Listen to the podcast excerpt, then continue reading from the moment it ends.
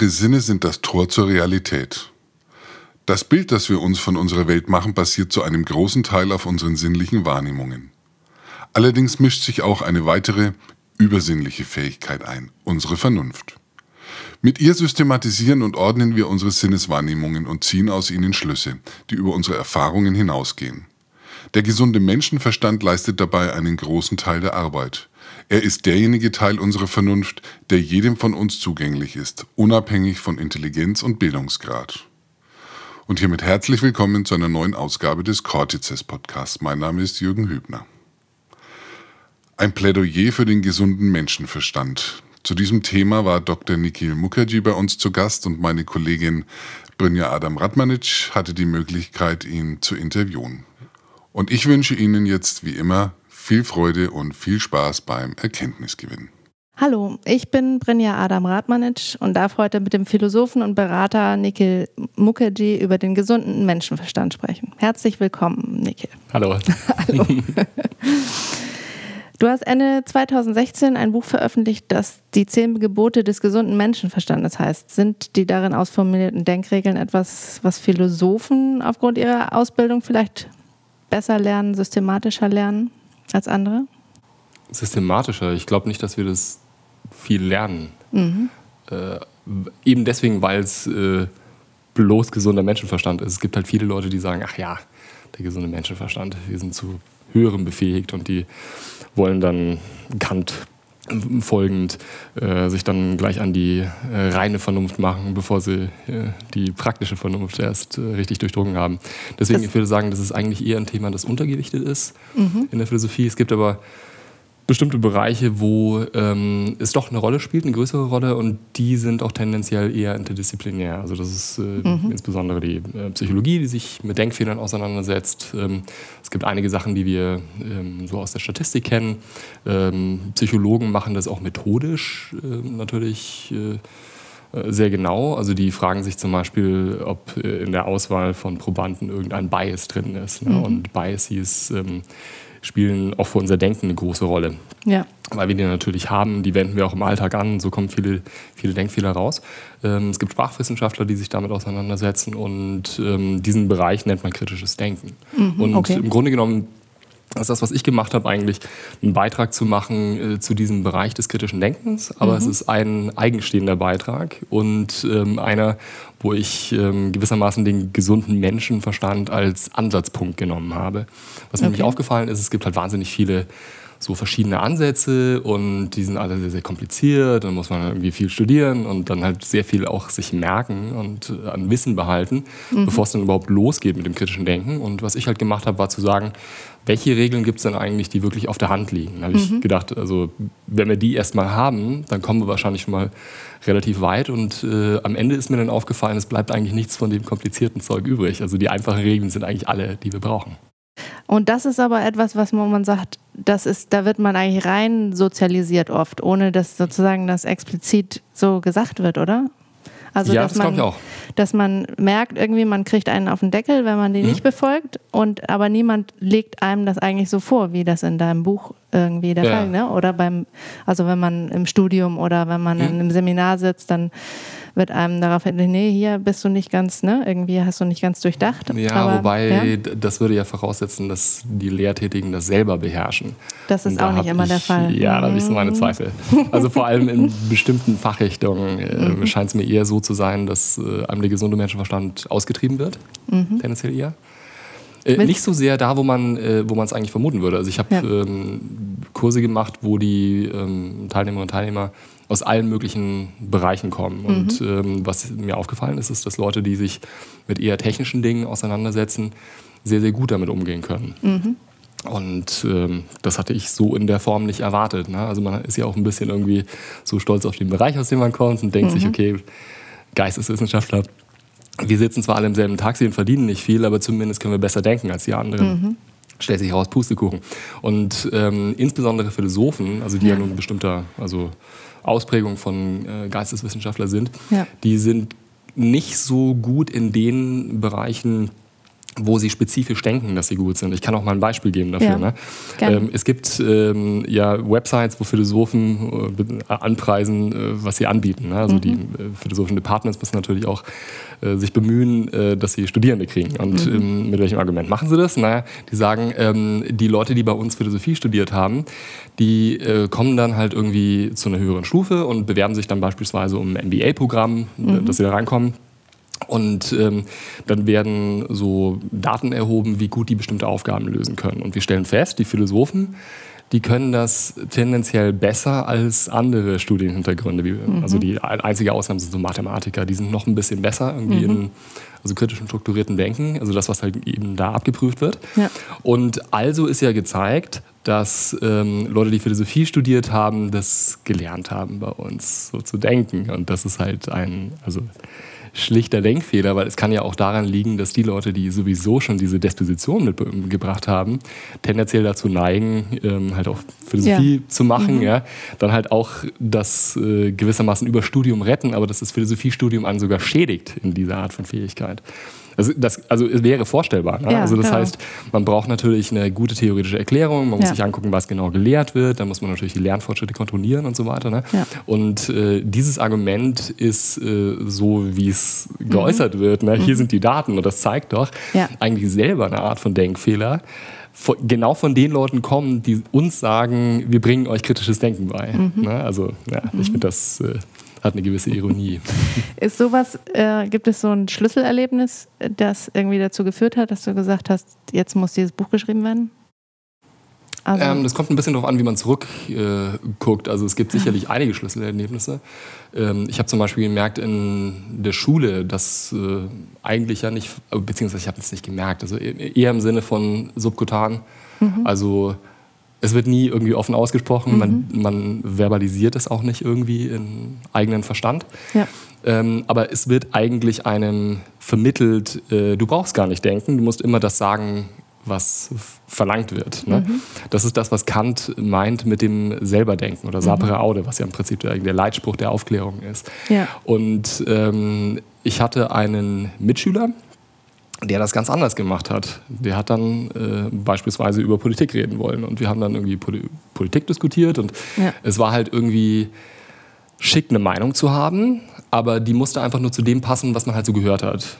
Keiner ja. hat danach gefragt. Mhm. Und er war dann immer der, der den Bluff äh, halt aufliegen lassen. Also wir haben zum Beispiel mal, das war zu der Zeit, als Helmut Kohl diese Probleme hatte mit dem Spendenskandal. Mhm ähm, da haben dann alle gesagt, ja, also dem muss man wirklich den Prozess machen und das geht ja so nicht und so weiter. Ne? Ich gesagt, äh, was genau hat der gemacht? Kannst du mal erklären? Also bis Leute dann wirklich so Hypothesen darüber aufgestellt haben, ja, der hat doch, äh, der hat doch die Rentenkasse irgendwie angezapft und so was, also völliger Blödsinn. Ja? Und da ist mir irgendwie klar geworden, Leute sagen einfach irgendwas und später bin ich dann äh, dem äh, auf die Schliche gekommen, was das ist. Das hat nämlich einen technischen ähm, Ausdruck, der damit verbunden ist. Das ist Bullshit. Und es gibt auch ein äh, philosophisches Buch darüber, wo diese Bullshit-Konzeption, ähm, äh, also äh, anhand von genau solchen Beispielen aus dem Alltag ähm, äh, illustriert wird von Harry Frankfurt also ein analytischer Philosoph, der sich im Prinzip diesen Begriff angeschaut hat und gesagt hat, das ist wirklich ein wichtiger Terminus. Das hört sich immer so ein bisschen lächerlich an, wenn man sagt, irgendwie, ja. womit befasst du dich professionell? Ja, mit Bullshit. Haha.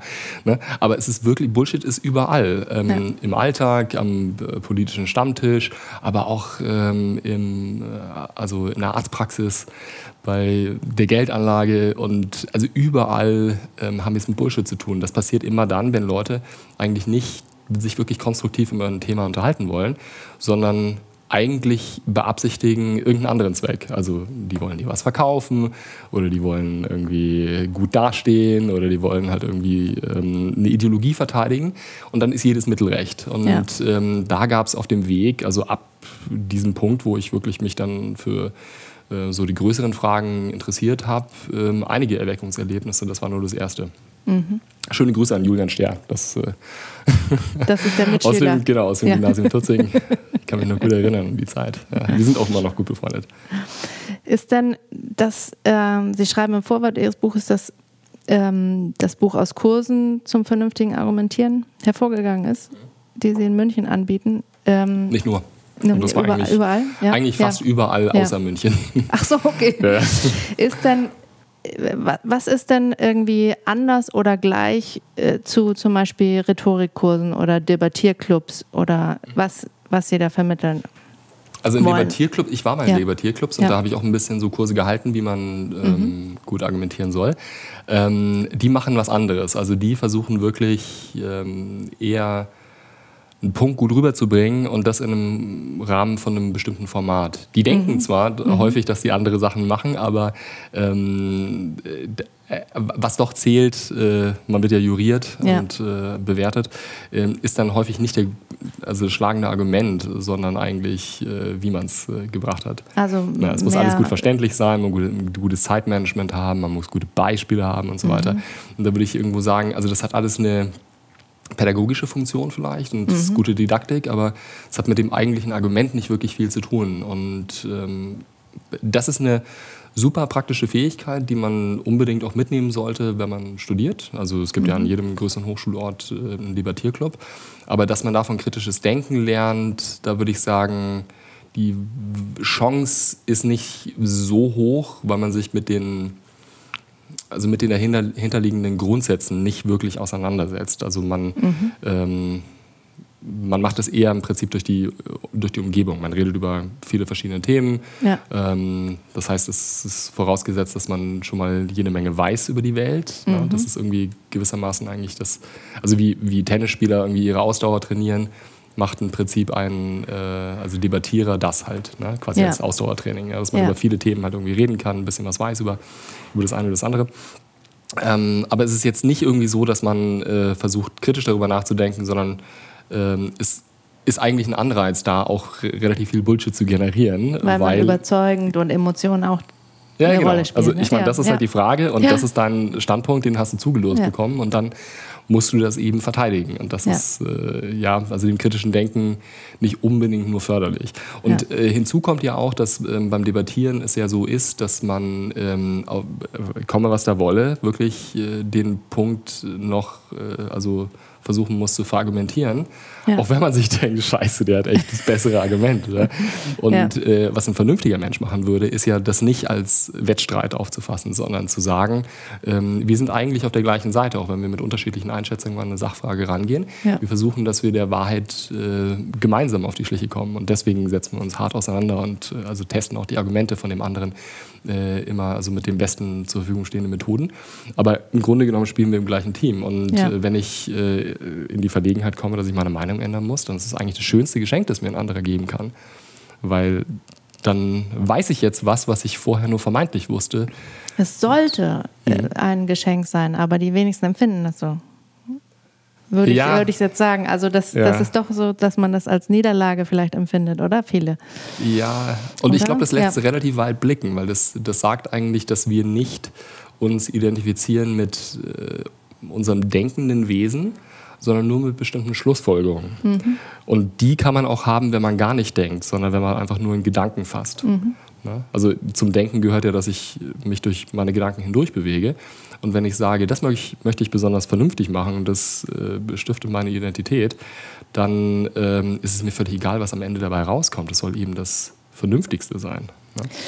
Aber das ist, ich würde sagen, dass das eine bestimmte ähm, Zielgruppe anspricht, sozusagen, die das, die das auch als Wert ansehen. Also äh, ich habe nämlich, ich habe nämlich, als ich das Buch gesehen habe, gedacht, ich habe noch nie jemanden getroffen, der gesagt hat, ich muss die erst lernen, die Regeln des gesunden Menschenverstandes. Das gibt es eigentlich gar nicht. Also wer fühlt sich davon angesprochen? Mhm.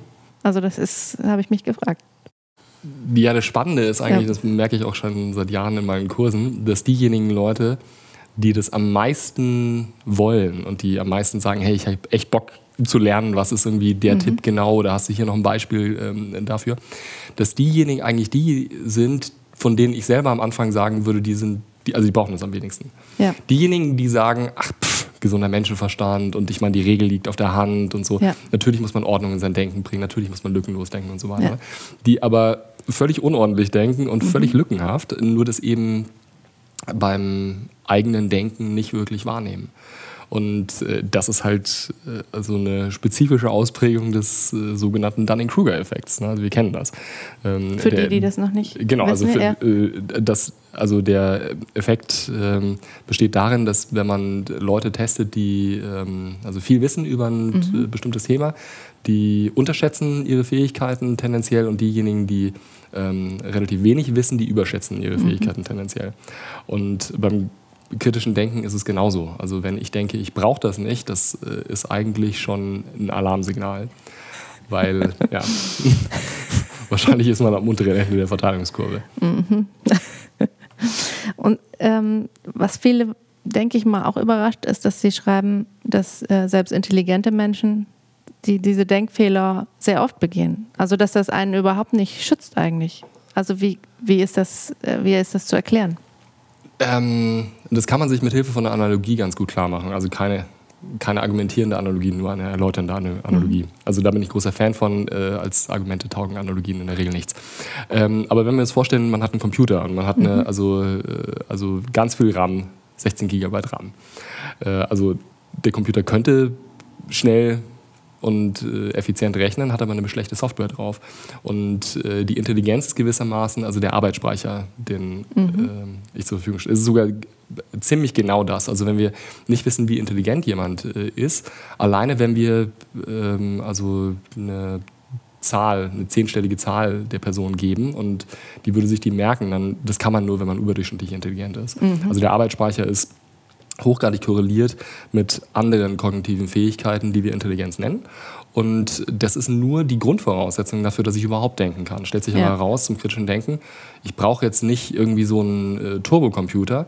Es reicht auch, wenn ich mich langsam, aber souverän durch meinen gedanklichen Prozess hindurch äh, arbeite. Und das ist eben der Prozess des vernünftigen Denkens. Ne? Also man braucht Intelligenz zu einem gewissen Grad, dass man überhaupt also mentale Transformationen machen kann. Aber so viel ist nicht notwendig und häufig ist es dann auch so, dass sehr intelligente Menschen, die äh, ziemlich borniert sind, dann auch sich verrennen in bestimmte Standpunkte, die völlig absurd sind. Mhm. Also beispielsweise ähm, ich habe jetzt vor kurzem ein äh, so relativ langes Interview gegeben über Verschwörungstheorien und mhm. äh, dieser David Icke, äh, also ein Engländer, der war früher Fußballprofi und ähm, ist jetzt im Prinzip so ein äh, selbstgemachter Public Speaker und mhm. verbreitet äh, Verschwörungstheorien. Und äh, also die Art und Weise, wie er denkt und wie er auch mit Einwänden umgeht, also signalisiert mir, dass der wahrscheinlich nicht blöd ist. Ja. Aber die Standpunkte sind also da, da wird man ganz blass. Ne? Ja. Und das ist genau der Unterschied. Ne? Und ein bekannteres Beispiel vielleicht, ähm, also was äh, vielen Leuten wahrscheinlich noch mehr sagt, weil sie den, die Person kennen, ist äh, George W. Bush. Also man hat immer gesagt, äh, der tickt ja nicht ganz sauber und das ist irgendwie so ein Hillbilly und der ist bestimmt ganz doof. Ne? Also mhm. nicht doof im Sinne von nicht intelligent. Also es gibt einen Politikwissenschaftler, der sich aufgrund der Eingangsexamina, die äh, Bush abgelegt hat. Also mhm. die kriegt man offensichtlich, wenn man äh, danach sucht. Ja. Mhm. Ähm, eruiert hat, wie die IQ-Werte sind und er hat ihn trianguliert im Bereich 120 bis 125. Das heißt, diesen Intelligenzquotienten hat er wahrscheinlich. Ja. Nur er hat nicht wirklich unter Beweis gestellt, dass er auch Lust hat, sich seiner Intelligenz zu bedienen mit Blick mhm. auf äh, also bestimmte Fragestellungen. Also er mag keine Experten, ähm, Argumente findet er irgendwie langwierig und doof und ähm, ja, geht halt lieber zum Golfspielen oder zum Angeln. Das ja. ist halt, so haben wir ihn kennengelernt. Es hat nichts mit Intelligenz zu tun, er ist halt einfach nur nicht vernünftig. Es ist ja auch eine Frage der Motivation. Also die, ähm, man muss ja, also das es steht ganz hinten im Buch. Das ist die Auflösung. die, ähm, man muss ja ein Interesse daran haben. Also es muss sozusagen Wert für einen haben, sozusagen dieses vernünftige Argumentieren. Und wenn das nicht der Fall ist, dann entscheiden einfach andere Motive. Also dann entscheiden irgendwie die, wo man politisch steht, weltanschaulich steht, welche Tabus und Wünsche und Loyalitäten oder was weiß ich irgendwie einen beeinflussen. Also ist es so, dass Menschen nur so tun, als wollen sie rational sein und das eigentlich gar nicht wollen? Also viele? Ist es so, dass Menschen nur so tun, als wollen sie rational Ja. Naja, klar. Also ich meine, ja. sieht ziemlich blöd aus, wenn ich sage, ich bin alles andere als vernünftig. Ja. Also vielleicht, wenn man irgendwie so eine Art abgedrehter Rockstar ist oder irgendwie sowas, dann kann man sagen, das gehört zur Inszenierung. Ja. Ähm, aber wir würden keinen Politiker, ja, wobei vielleicht würden wir mittlerweile auch Politiker wählen, die, die sowas sagen. Ja. ähm, aber ich äh, würde sagen, in Deutschland, sogar wenn man Richtung AfD schaut, also mhm. das wäre wahrscheinlich eher ein Malus, den die hätten. Also wenn irgendeiner von denen jetzt sagt, irgendwie, äh, also ich mir ist völlig egal, was die Argumente sagen und ja. äh, ich will einfach nur Recht haben oder ich will einfach nur irgendwie meinen Menschenhass ausleben oder irgendwie sowas. Ne? Ja. Ähm, die Leute würden wahrscheinlich nicht gewählt werden, weil wahrscheinlich sogar die Anhänger dieser Parteien äh, denken, die haben mit den Sachen recht, die die sagen. Mhm. Nur, dass man sich halt, wenn man die Argumente anschaut, halt häufig feststellt bei diesen bestimmten Parteien, dass die halt schlechter sind, sogar noch als die von den anderen Parteien. Ähm, also ich denke, das, ähm, das gehört mit es gehört zu unserem Selbstbild äh, dazu, dass wir uns also als vernünftiger darstellen, als wir eigentlich sind. Aber das Problem ist, glaube ich, dass viele Leute nicht verstanden haben, dass es diesen Unterschied gibt zwischen Intelligenz und äh, Vernunft. Mhm, mhm. Also ich glaube, was eigentlich die Leute sagen wollen, ist, ich bin intelligent. Das ist äh, scheinbar mhm. irgendwie so die, also die wichtigere Eigenschaft zu haben, weil vernünftig, dazu kann man sich immer entscheiden. Ja? Das, ja. Und Intelligenz ist aber, also das, das mögen viele Leute nicht so richtig gerne hören, aber es ist wirklich wenig da, was man machen kann. Also es gibt ja diese, diese Tendenz, dass der IQ von Generation zu Generation steigt, mhm. der Flynn-Effekt. Aber in einigen Ländern ebbt der schon ab. Mhm. Und der Punkt ist wahrscheinlich, dass es relativ wenig gibt, was wir noch tun können, um den Intelligenzquotienten zu steigern zumindest den durchschnittlichen mhm. Intelligenzquotienten. Ich meine, man kann natürlich mit genetischen Ansätzen und so weiter noch äh, vielleicht das eine oder andere mehr machen. Ja? Aber wenn ich die Gene habe, die ich, die ich eben nun mal habe und ich äh, bin aufgewachsen in einem vernünftigen Umfeld und ich habe mich solide ernährt, ähm, ich bin nicht irgendwie auf den Kopf gefallen in einem ungünstigen, ungünstigen Moment meiner Entwicklung äh, oder habe irgendwie Sauerstoffmangel gehabt oder irgendwie sowas, dann ist es halt der IQ, den ich habe. Also wenn, ja. ich, wenn man den misst, der, der, schwankt ein bisschen oder das Messergebnis schwankt. Aber der G-Faktor, der, also Intelligenzfaktor selber, der schwankt halt nicht. Also das ist halt einfach die, die Karten, die wir in der Hand haben. Was wir damit machen, ist unsere Entscheidung. Ja. Ist denn was, äh, wenn man in einem Umfeld ist, wo man merkt, da ist gar kein Wille vielleicht für vernünftiges Argumentieren da? Macht es dann überhaupt Sinn? Also wenn man zum Beispiel im Internet irgendein emotional, politisch aufgeladenes Thema, ist es sinnvoll trotzdem, da sich in solche Argumentationen, in solche Diskussionen reinzubegeben und sagen, ich will da trotzdem Vernunft reintragen? Mhm. Mhm. Das ist, ja, das ist immer also da gäbe es vielleicht interessante Antworten dazu, aber ich gebe jetzt mal die Standardantwort. Also ja. man muss zunächst mal wissen, mit wem man eigentlich redet. Ähm, also es gibt einige Leute, ähm, an deren Vernunft braucht man nicht appellieren, weil die sind so weit schon hinten rüber, dass es einfach nicht in meiner Macht liegt. Die haben sich einfach entschieden und bevor die da irgendwie wieder äh, aus äh, dem Verlies rausgekrochen sind, äh, kann ich denen zumindest nicht sagen. Aber was man immer mitbedenken muss, ist, wenn man jetzt nicht eine, in ein 1 zu 1 Gespräch hat ähm, oder also alleine mit der Person, also persönliche Nachrichten austauscht, mhm. beispielsweise auf Facebook, ähm, dann hat man immer Zuhörer und man weiß gar nicht, wie viele das sind. Und ähm, seitdem ich mit dem Buch in Erscheinung getreten bin, kriege ich auch zunehmend Zuschriften von Leuten, die sagen, hey, ich habe da das und das geglaubt, aber ich habe gelesen, was, wie du dich ausgetauscht hast mit dem und dem. Mhm. Und das fand ich alles total plausibel und da ich hätte echt einen Fehler machen können. Ne? Also wirklich äh, äh, Leute, die also darüber nachdenken, ob sie ihre Kinder auf eine Masernparty äh, mhm. schicken sollen ähm, oder die sich äh, gegen eine schwere Krankheit irgendwie homöopathisch behandeln wollen. Also wirklich wichtige Lebensfragen, die mit Gesundheit zu tun haben. Ähm, das sind Leute, die ähm, tatsächlich äh, mitlesen und die selbst sehr verunsichert sind. Und ähm, es macht einen guten Eindruck, wenn man äh, gute Argumente hat und wenn man die sicher und äh, also mit einiger Souveränität vorträgt. Und was man halt dann machen muss, ist, also man, wenn man es mit solchen Leuten zu tun hat, die äh, also diese Arten von Argumenten bringen, irgendwie, und das ist alles eine Verschwörung der Pharmaindustrie und so weiter, die haben halt ihre rhetorischen Slogans, aber auf Nachfrage haben die halt keine Argumente, die haben keine Daten, auf die die verweisen mhm. können, äh, die haben keine wirklich vernünftigen Quellen, die appellieren immer an ja, deren gesunden Menschenverstand, ja. Ja. was nur ein rhetorischer Trick ist natürlich, ne? die sagen, das ist ja landläufig bekannt, ne? ich weiß das nicht, ja, vielleicht, also schicken mir irgendwie den Beleg und so weiter. Und wenn man nur lang genug dranbleibt, bleibt und wenn man auch bereit ist, die eigenen Positionen häufig genug zu wiederholen, das ja. vergessen nämlich viele, ne? ja. das muss man wirklich machen, ne?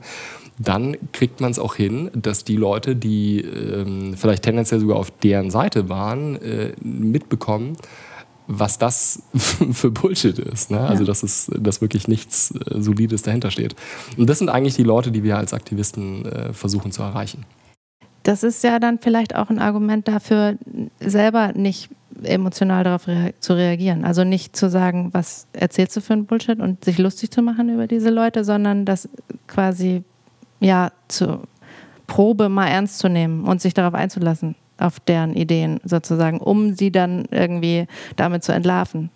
Und also ich sehe oft irgendwie, dass zum Beispiel äh, ne, irgendwie darauf reagiert wird, sofort, oh, diese Spinne wieder, ne? Also das so oh, darauf ja, das ist wirklich ein und das ganz ist, schlechter Ratgeber. Ja, genau. Ja. Das ist dann, es ist besser eigentlich irgendwie sich darauf einzulassen. Ja, ja, genau.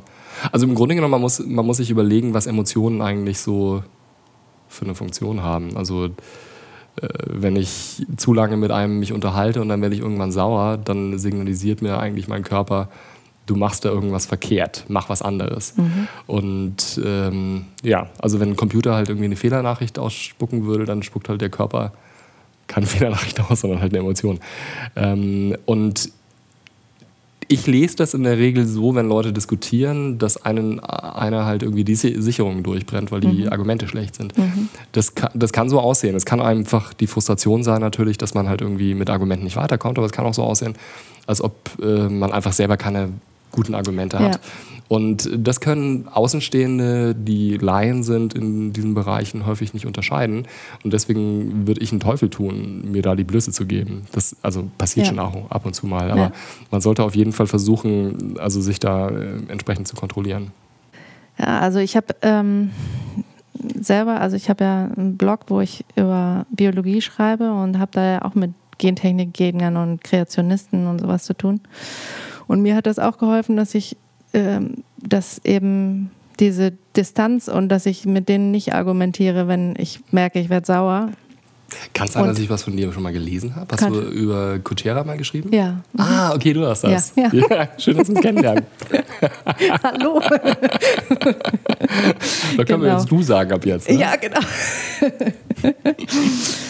Und also ich bin schon glücklich, wenn die Leute ähm, aufhören, so zu tun, also würden sie Sachargumente austauschen. Und wenn sie sozusagen eigentlich zugeben, dass ähm, das aus einer moralischen Ecke zum Beispiel kommt oder dass sie sozusagen mhm. gar nicht bereit sind, also dass, dass sie irgendein bestimmte, dass ihnen irgendeine Position so wichtig ist, dass ja. sie da gar nicht bereit sind, das, die aufzugeben. Oder dass ja. rauskommt, äh, es geht gar nicht um ne, irgendwie ist die Evolution irgendwie gut abgesichert, sondern ja. es geht darum, nein, Gott gibt, gibt, es ja und wir werden auf dem Sterbebett sehen, wer von uns recht hat. Und dann bin ja. ich schon glücklich, weil dann wird klar, woher das kommt, ne? Also ja, das ist super, dass du sagst, ja. weil das ist nämlich genau der Unterschied, also zwischen den Leuten, die einfach, also die Wahrheit suchen, denjenigen Leuten, die das nicht wirklich tun und denjenigen, die sich so in der Mitte positionieren, die so aussehen wollen, als suchten sie die Wahrheit, ja. aber das nicht wirklich tun.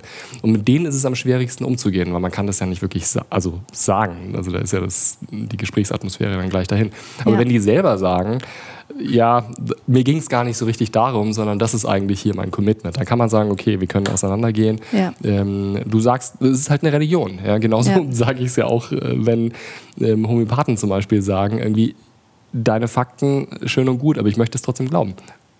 Perfekt. Ja. Dann können wir nicht mehr drüber reden, weil über Religionen kann man halt nicht streiten.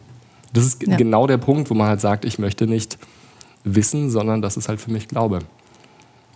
Und das ist der Punkt, wo man, ähm, ja, also wo es dann auch kein Bullshit mehr ist. Das ist äh, etwas anderes.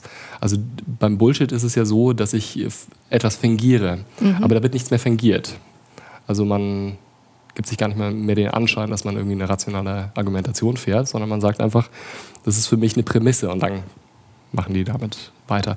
Aber deswegen finde ich auch, also die, die wirklich, also ganz normalen religiösen Menschen, die auch fundamental religiös äh, sind gar nicht äh, so nervtötend mhm. ähm, in der Auseinandersetzung, weil eigentlich die Fronten klar sind. Aber wenn Leute dann anfangen mit Intelligent Design, was ja im Prinzip eigentlich genau das ist, mhm. nur im Deckmantel von genau. was anderem, ja, das ja. ist wirklich Bullshit. ist denn, gibt es irgendwie äh, irgendwelche Themen, wo auch du sagen würdest, da ist jetzt nicht der Verstand entscheidend, das entscheide bitte aus deinem, ne, deiner Intuition, deinem Bauchgefühl. Das ist, da hat jetzt irgendwie Vernunft gar nichts zu suchen? Willst du jetzt ein romantisches Thema hören? Oder? Ich weiß das nicht, ist, ja, das ist ja so dieses, dieses Standardbeispiel, dass man irgendwie ja. sagt, irgendwie, ja, das kann ich jetzt, da habe ich jetzt kein gutes Argument, aber willst ja. du mich heiraten oder irgendwie sowas? Ne? Und äh, ja, das wäre so ein Anwendungsbereich, äh, wo man sich denkt, naja, das ist halt irgendwie ein Bauchgefühl. Mhm. Das ist das, was man, wozu man eigentlich kommt, wenn man sich lange über Themen Gedanken gemacht hat. Also wenn man sagt, irgendwie, das ist meine Fragestellung, das wäre eine Antwort, das wäre eine konträre Antwort und ich gucke jetzt, was die Argumente mir sagen. Und es gibt dann halt wirklich ähm, das Problem, dass äh, Argumente auch inkommensurabel sein können. Das heißt, das eine Argument spricht äh, dafür, das eine, mhm. andere spricht dagegen. Und abwägbar sind die sehr schwierig. Also anders als wenn man sagt, irgendwie mit dem einen verdiene ich 400 Euro, mit dem anderen 200 Euro, dann kann mhm. ich gut abwägen, ne? weil das ja. irgendwie einfach vergleichbare Einheiten sind. Aber ähm, wenn man jetzt zum Beispiel sagt, irgendwie, äh, ich kriege äh, einen Job angeboten, aber ich muss mich halt beruflich verändern, ich möchte es gar nicht so, ich, meine Freizeit geht hinten runter, mhm. aber irgendwie, ich äh, habe da irgendwie eine Mission, die ich verfolge. Wie wägt man das ab gegen irgendwie, ja, ich mache, also bleibe in meiner vertrauten Umgebung und äh, habe meine Hobbys und meine Freunde und so weiter. Das sind wirklich schwierige Ideen, äh, die man gegeneinander abwägen muss. Ja. Und da ist es häufig gut, dass man äh, sich einfach also vertraut macht mit den äh, also verschiedenen Optionen und drüber nachdenkt und dann aber einfach aus dem Bauch heraus entscheidet, weil es weil wir nichts anderes haben. Also da äh, hat die Vernunft einfach nichts, was man, was man auch irgendwie anbieten kann. Ne? Und ja, das ist so ein bisschen das, was, äh, wo wir schon bei den Naturwissenschaftlern waren, irgendwie am Anfang die äh, sind häufig frustriert, wenn dann am Ende rauskommt, dass man die Vernunft nicht wirklich algorithmisieren kann. Ja. Also es gibt nicht einfach irgendwie eine Formel, in die ich alles einsetzen kann. Ich kriege immer eine klare Antwort und das ist dann immer die 42, mhm. sondern ja, es gibt Lebensfragen, die sind relativ schwierig und da ist dann das Beste, was wir noch haben, aus dem Bauch raus zu entscheiden. Allerdings sollte das nach einer vernünftigen Abwägung kommen und wenn man sich dann mit den Argumenten auseinandergesetzt hat und sich noch ein bisschen Zeit nimmt. Das ist eine vernünftige Bauchentscheidung, eine Bauchentscheidung, bevor ich überhaupt irgendwelche Informationen habe, einfach aus dem Bauch raus zu entscheiden. Ja. Ähm, äh, das ist äh, hirnrissig äh, in jeder Situation.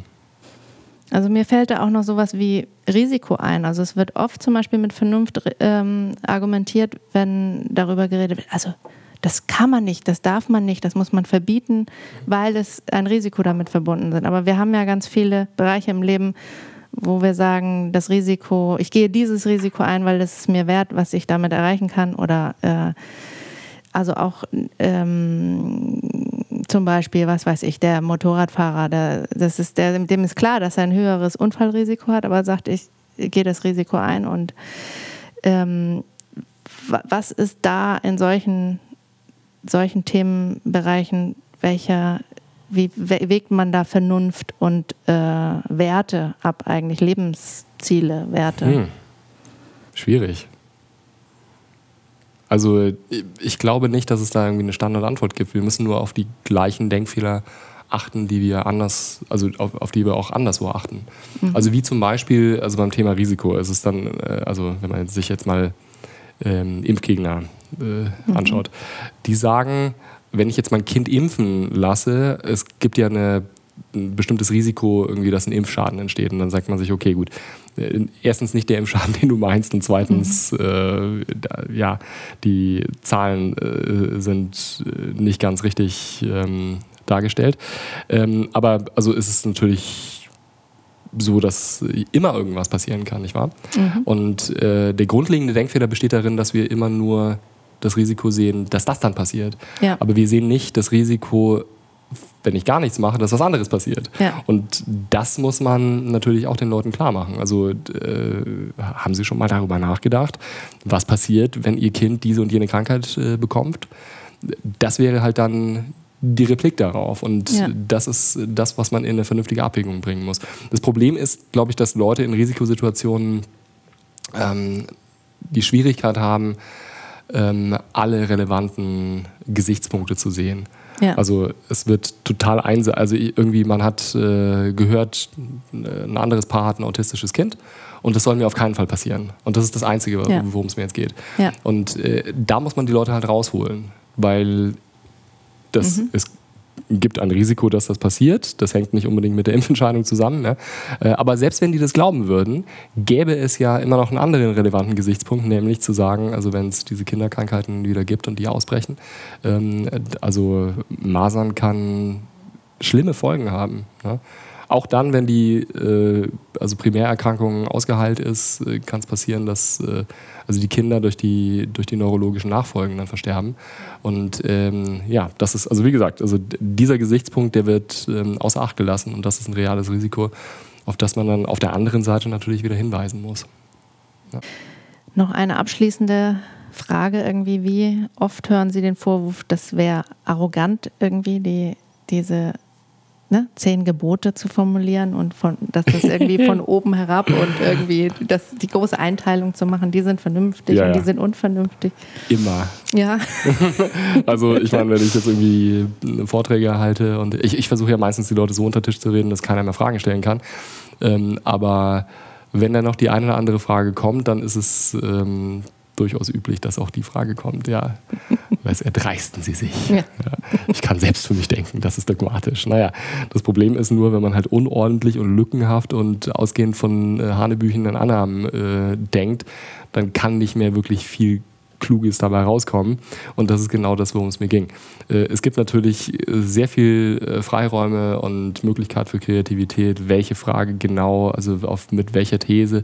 Äh, es gibt ja auch sehr, sehr viele unterschiedliche konkrete Methoden, die man verwenden kann beim Denken. Und da gibt es sicherlich auch einige, auf die wir noch gar nicht gekommen sind.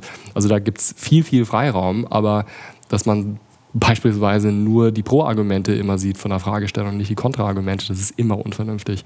Also deswegen sind diese Gebote nicht verhandelbar, nur die Details und diese kleineren Boxen, innerhalb derer wir dann denken. Vielen Dank. Danke auch.